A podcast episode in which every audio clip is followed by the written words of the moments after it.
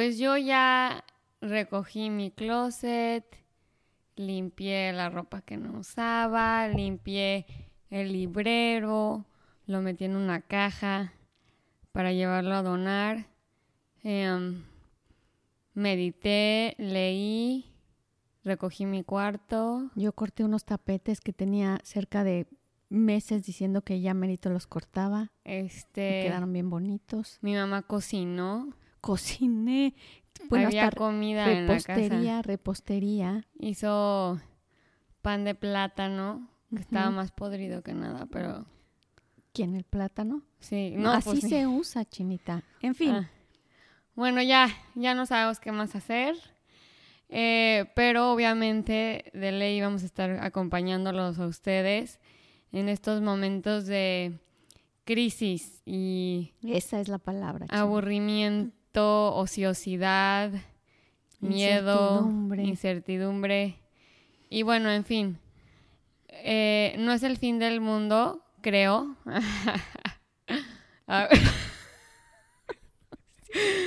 pero, pero sí estamos bien aburridos todos. Exacto. Y es el segundo día. Pero bueno, por eso decidimos que el tema de crisis era lo de hoy. Y es, es un tema que me gustaría que ejercitáramos ahorita que, precisamente estamos en una y que lo hiciéramos un hábito para las que vengan, ¿no? Porque esto de estar vivo, bueno, implica enfrentar crisis. Y, y este es un buen ejercicio para empezar a tener buenos Em, hábitos frente a las crisis, eh, consejos prácticos, que sepamos cuál es el 1, 2, 3 cuando yo me sienta en una situación de crisis. Bueno, primero, ¿qué es una crisis? ¿No? De entrada, creo que eso es. Si a ti te, te preguntan, mi chinita, ¿qué te suena de inicio? Crisis. Crisis, del verbo griego crisis. Ah, verdad. El verbo. No, yo ya lo estudié, pero a ver, ¿a qué me suena crisis? Em, como a un momento de incertidumbre, de miedo, porque no sé qué va a pasar en un futuro y el presente no se ve bien, ¿no? Así tal cual. Se dice tal cual que crisis es una situación con un alto nivel de incertidumbre, tal como lo dijiste, que implica un proceso de cambio, y, pero esos procesos de cambio son todos aquellos que no sabemos manejar. Claro, porque el cambio evidentemente lo estamos manejando constantemente en la vida. Cuando estos tipos de cambio no los sabemos manejar, entonces implica una crisis, ¿no? Y, crisis siempre es cambio. Y viene de la palabra griega krinein. Krinein, chinita. Bueno, era algo griego. No, exactamente. Y eso implica separar, romper. Y, la intención de esta palabra griega era separar, pero para analizar. Es como cuando tienes este nudo en una cadena, ves que se hace una cadenita y se hace nudo.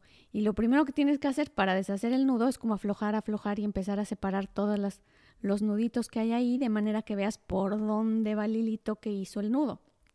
Entonces, esa es la idea, separar para poder pensar, analizar y ver dónde quedó la bolita, ¿no? Porque evidentemente está todo hecho nudo, son tantos pensamientos, tantas opiniones y tantas circunstancias que se vuelve eh, un, un lugar sin salida, pues.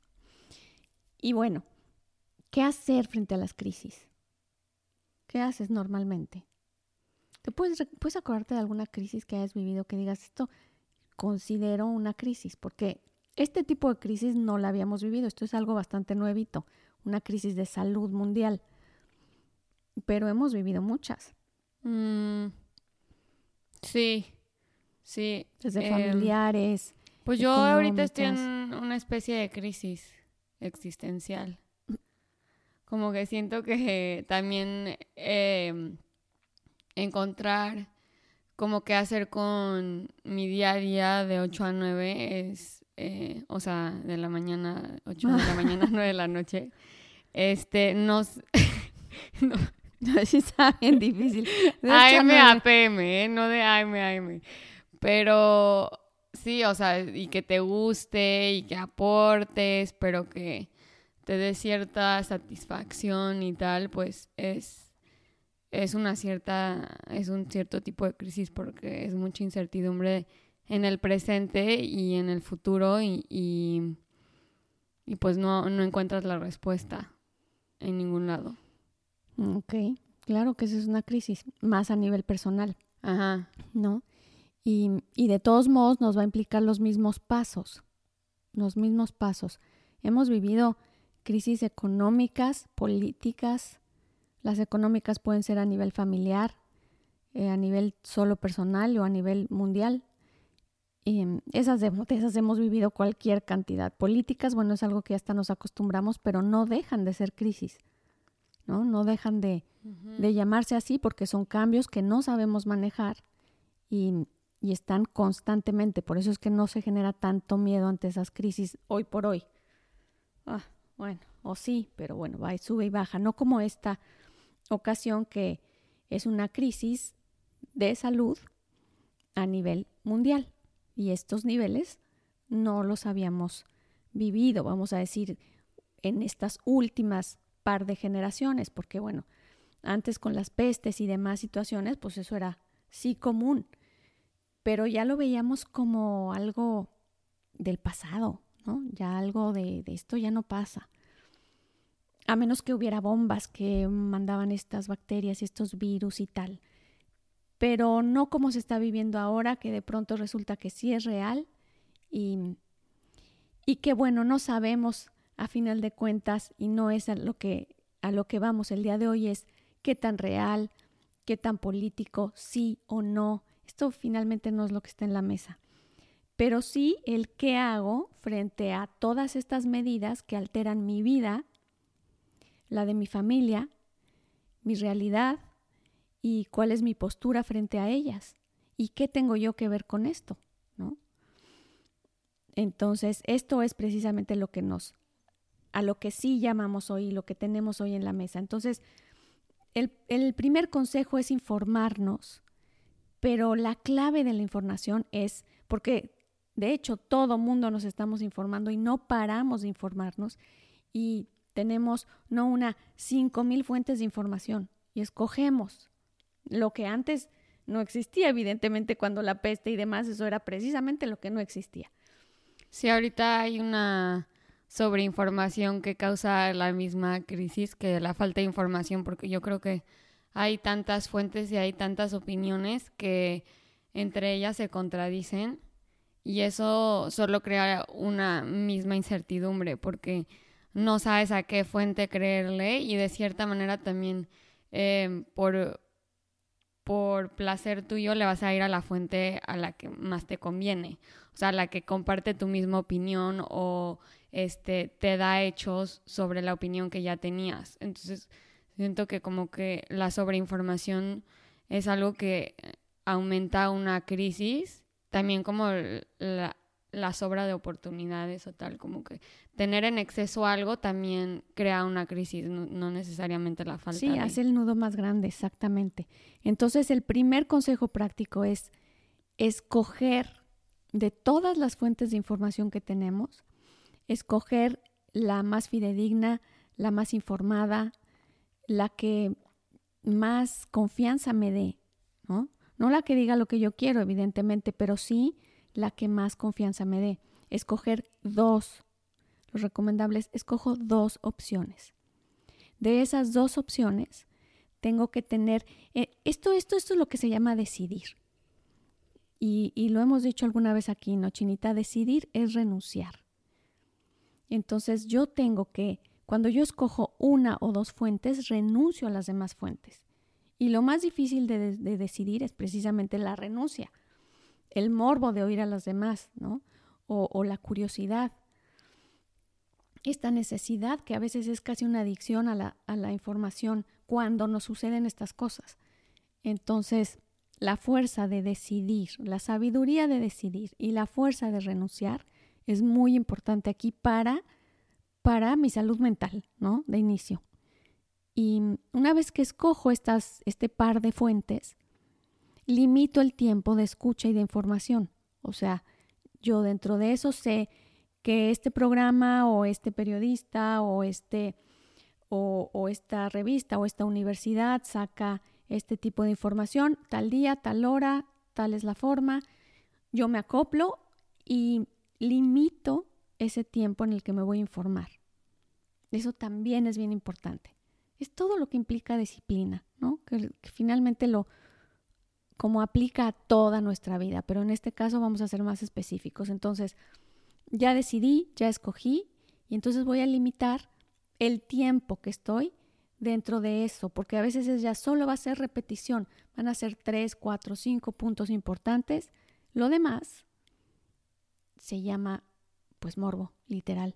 Bueno, pero yo tengo un punto que agregar a eso, porque siento que también el cerrarte solamente a una fuente de información o solamente a una idea puede crear como, por ejemplo, si, te, si estás cerrada a una misma idea y no te sientes emocionalmente bien contigo misma y no te sientes como que te está ayudando en tu día a día, sino como que todavía sigue esta crisis, eh, yo creo que es también importante salir a buscar otras opciones de, de, fuentes o de información donde te pueda traer paz. O sea, sí, sí, cásate con una fuente, pero que esa fuente te haga sentir bien. Si no te está haciendo sentir bien, pues cambia, cambia de fuente. O sea, ten la apertura de admitir que igual es, esa fuente no te está causando eh, ni aportando nada bueno a tu vida.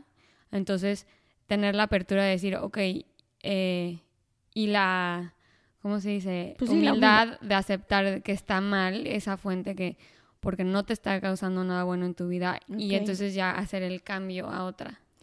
Buenísimo. El chiste es, cuando tú escoges otra, en una crisis el cambio es continuo.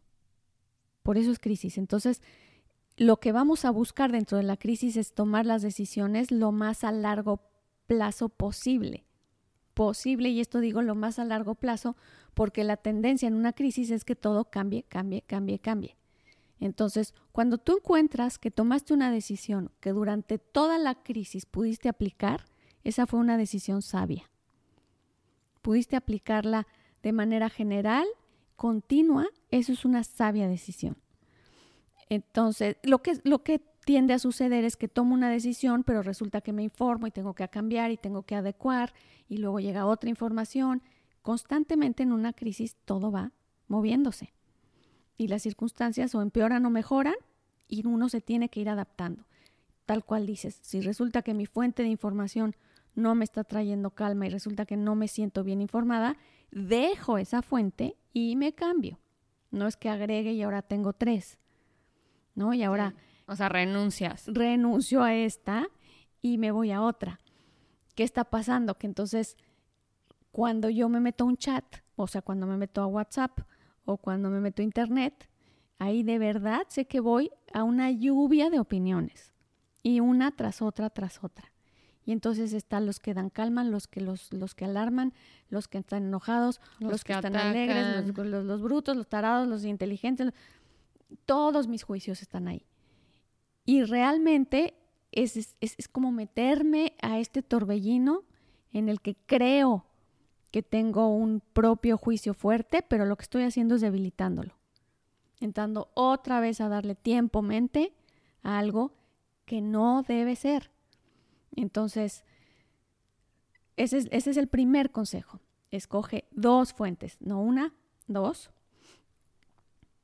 Quédate con esas fuentes en la medida que veas que te dan calma y que están de acuerdo, aunque no quieras, va a haber información externa. O sea, no podemos como aislarnos en una crisis y no oigo, no oigo, no oigo, no oigo. No, inevitable. Las pláticas son solo al respecto. Eh, la información solo al respecto.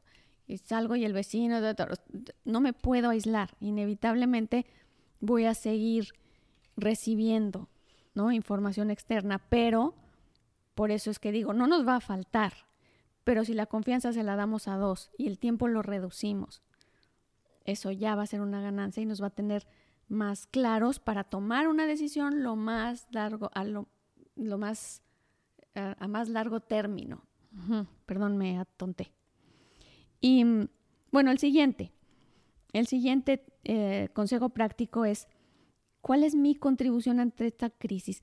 Primero, tengo que ver qué está pasando y como ponerme un poco, es como si viéramos ahorita el mundo y imaginarnos que yo puedo ver desde fuera o desde un satélite el, el planeta y poder ver qué está pasando. O sea, qué es en realidad lo que yo creo. Tengo que confiar en lo que yo creo que está pasando.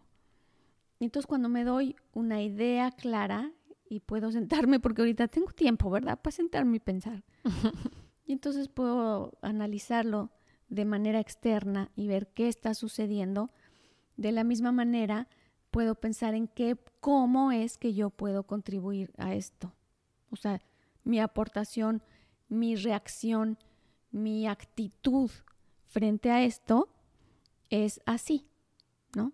Y lo decido lo decido y como, como decimos siempre, va a ser cuando yo ponga uno, dos, tres opciones, yo sé la que me da más calma, la que va conmigo y la que creo, después de informarme lo más real posible, porque muchas veces los mismos que están en el meollo del asunto no tienen ni idea qué está pasando, pero tan real como me sea posible, entonces ya con esa información decido cuál es mi actitud al respecto, cuál es la actitud más positiva, ¿no?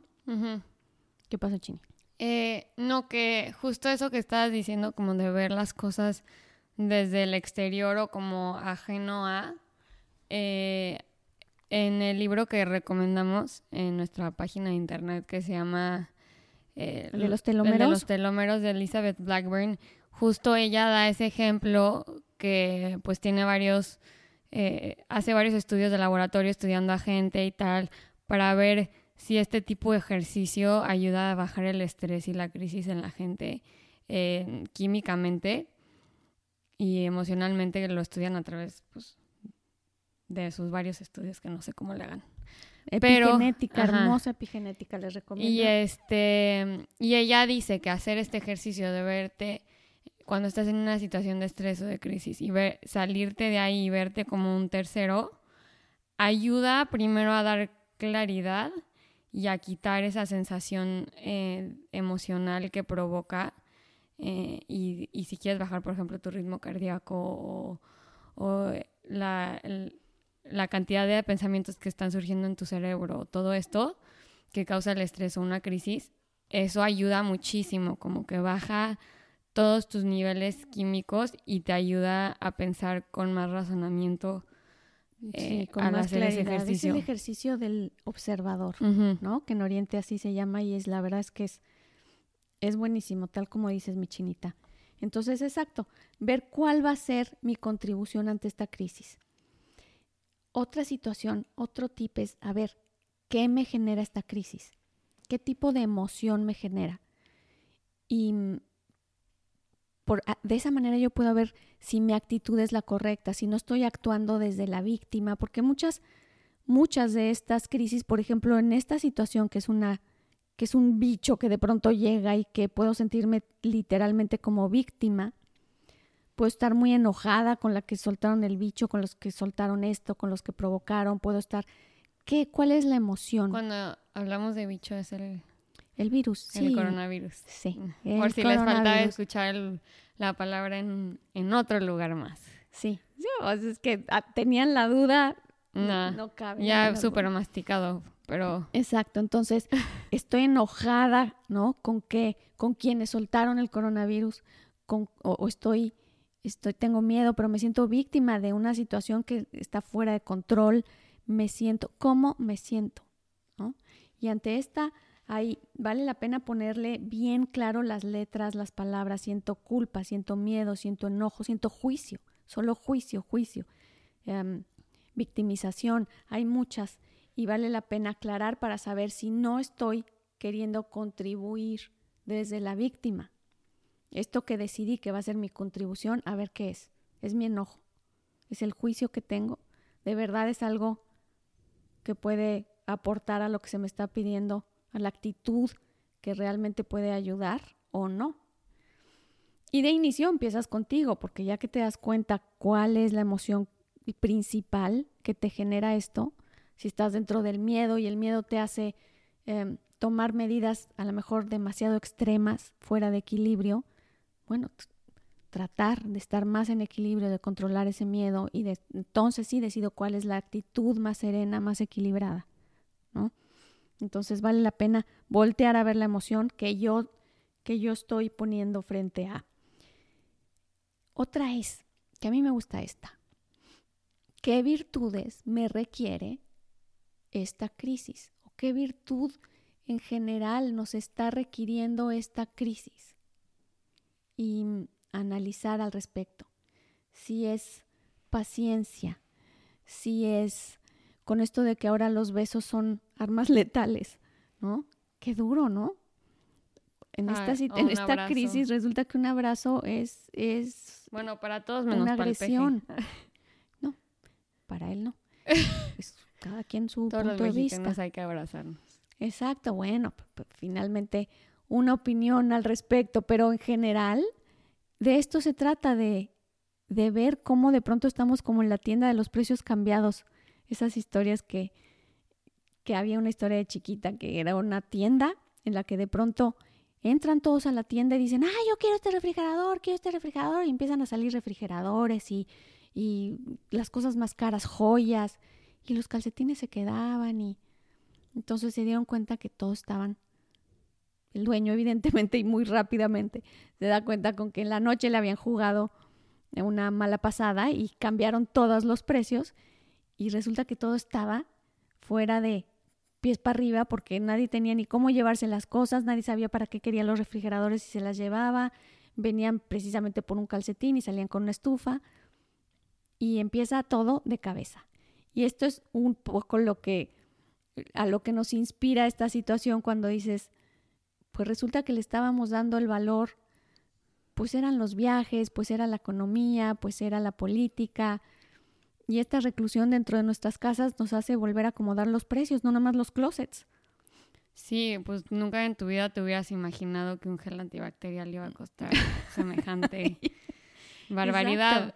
O, bueno, yo tengo una duda. Tú, todo mundo, de mí. Es más, no necesitas decirla, todo mundo está pensando en ese rollito. ¿Por qué el papel de baño? ¿Por qué se compraron tanto papel de baño? De verdad, o sea, amigos, ¿de verdad el papel de baño es tan básico en sus vidas? Que pues eso fue lo que más fueron a comprar. O sea, para mí es una duda. Sí, es fuerte, pero ya sabemos que es una cuestión subconsciente y ancestral. Pero yo creo que más bien es mucho eh, el análisis de ver que también somos un poco borregos, porque vemos que todo el mundo se lleva papel de baño. No lo cuestionas y por instinto dices, seguramente yo también tengo que llevar papel de baño. O lo que te están diciendo que no hay. No hay papel de baño. Por eso, y aunque no, es que se va a acabar y pues yo también necesito mis rollitos de papel de vez en cuando. Digo, no esas cantidades, ¿verdad? Pero sí, lo necesito. Eso sí, eso sí es de los, de, los detalles para que se van a ir a la historia. Nadie entendió eso. Pero mira, se dan, son las historias del coronavirus. Em, pero bueno, les decía entonces, ¿qué virtudes me requiere? Eso es bien poquito, bien bonito. Ojalá podamos sentarnos también y ser muy claros en decir qué virtudes me va a requerir y además voy a ganar dentro de esta crisis. Porque la crisis inevitablemente genera evolución. Inevitablemente. De hecho, para eso es. Para eso es. La crisis puede estarse haciendo el nudo, el nudo, el nudo.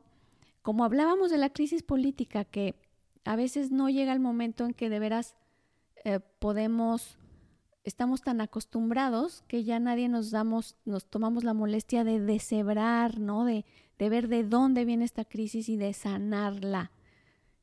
Y cuando viene algo de esta magnitud que implica la salud y que implica de verdad un cambio de vida drástico, eh, pues sí, nos lleva verdaderamente a ver cómo y cuándo y nos hace tomar las determinaciones que nunca se hubiesen tomado y genera una evolución a nivel íntimo, personal, familiar y planetario. Pues sí, yo creo que lo padre de la crisis es que te... Bueno, cuando, cuando investigamos la definición de crisis también decía que significa separar, ¿no? Es lo que decíamos al principio de para analizar. Ajá, yo creo que a veces necesitas un poco una crisis te forza a como que microscópicamente ver la situación y analizarla de una manera en la que nunca lo habías visto y, entonces te empiezas a cuestionar, empiezas a reflexionar, empiezas a, buscar soluciones alternativas, etcétera. Y, eso obviamente genera cambio y, solución. Y solución y además pues igual y te lleva a algún descubrimiento nuevo que aporte algo nuevo a, a la humanidad. Entonces, una crisis pues sí, obviamente pues como un poco la ley de Darwin, si no te adaptas te mueres, entonces la crisis eh, es para que ah, nos agarremos los pantalones y nos adaptemos y veamos de qué manera podemos solucionar, cambiar eh, y readaptarnos para, para poder y mejorar la raza humana. De hecho, esta es, em, hay una teoría que me gusta muchísimo de, sobre los virus, que precisamente han estado a lo largo de la humanidad ayudándonos a la adaptabilidad, sino forzándonos, forzando nuestro organismo a adaptarnos en, las muchas áreas y retos que nos ha implicado a lo largo de los milenios. Y, y este, bueno, viene así, con corona y todo, ¿no? Para lo mismo, para la adaptabilidad y para la evolución. Y esta es la, invitación de hoy. Eh, les resumimos entonces, porque no tenemos mucho, ya saben, el tiempo es cortito, pero les resumimos cuáles son los consejos prácticos ante una crisis. Entonces, la primera es esto, buscar información fidedigna, confiable, e informada, eh, fuentes informativas, perdón, y escoger dos. Escoger dos y mantenernos en esas. Dos, si hay una que está dejando de ser, bueno, dejarla y darle el menor tiempo mente posible después de escuchar la información. Decido cómo va a ser mi reacción al respecto de esa información, cuál es mi actitud al respecto de esa información y reducir tiempo mente. Reducir tiempo mente. Segunda, ¿cuál es mi contribución social al respecto. Ahí tengo que sentarme y ver entonces qué emoción estoy viviendo y ver desde dónde estoy reaccionando o desde dónde estoy decidiendo esa actitud. Tratar de que, de que sea desde el lugar más amoroso, desde el lugar más inteligente, desde el lugar más equilibrado posible. Y así al mismo tiempo me estoy equilibrando y estoy encontrando cuál es ese esa emoción que está generando también crisis. Si el exterior está en crisis, si yo percibo un exterior en crisis, quiere decir que dentro de mí también está. Si yo no percibo un exterior en crisis, quiere decir que dentro de mí todo hay una secuencia lógica, una razón, una secuencia y, una consecuencia. Cuando no, quiere decir que la tengo dentro y que vamos participando por dentro y por fuera para solucionarla, ¿no? Ok. Después, esto, es, esto está lindo y, como, como conclusión está padre decir, cuidado con las observaciones negativas, ¿no? Digo, no quiere decir otra vez, como decíamos, no se trata de La La Land, pero las quejas y los juicios, o sea, enjuiciar una crisis quiere decir que me estoy cerrando las, las, las opciones y las oportunidades de ver la evolución en ella. Cuando, cuando veo, cuando me quejo, cuando la enjuicio, cuando me aparto y digo, esa es bronca de ellos, yo me siento en crisis, yo soy parte de la crisis, pero les digo que es de ellos, o sea, la víctima. Entonces, es muy difícil sacar adelante una crisis cuando yo no me veo como parte de ella, ¿no? Cuando me aíslo o simplemente la dejo, la veo, la enjuicio, es cosa de ellas y a mí me afecta, pero pues ahí deciden. Entonces, no enjuiciarla, sino eso, verla como la oportunidad que implica para la evolución. No es fácil, evidentemente no es fácil, si no, no sería crisis. Es la verdad. Pero bueno, acompañémonos, veamos cómo va evolucionando todo esto. Los vamos a acompañar el siguiente martes, tratando de que sea un tema diferente en el que podamos distraernos, también eso es lo que queríamos, pero no queríamos ignorar esta situación. ¿no? Queríamos ser parte de. Nos va a gustar mucho el próximo martes poder eh, responder algunas preguntas que nos han hecho, Chinita. Ha estado bien bonito ver que ya tenemos lugares donde nunca nos imaginamos que nos iban a, a escuchar y tener seguidores que pues con tantos comentarios tan cariñosos los agradecemos muchísimo. Y seguimos aquí, Chinita. Hasta el próximo martes. Gracias.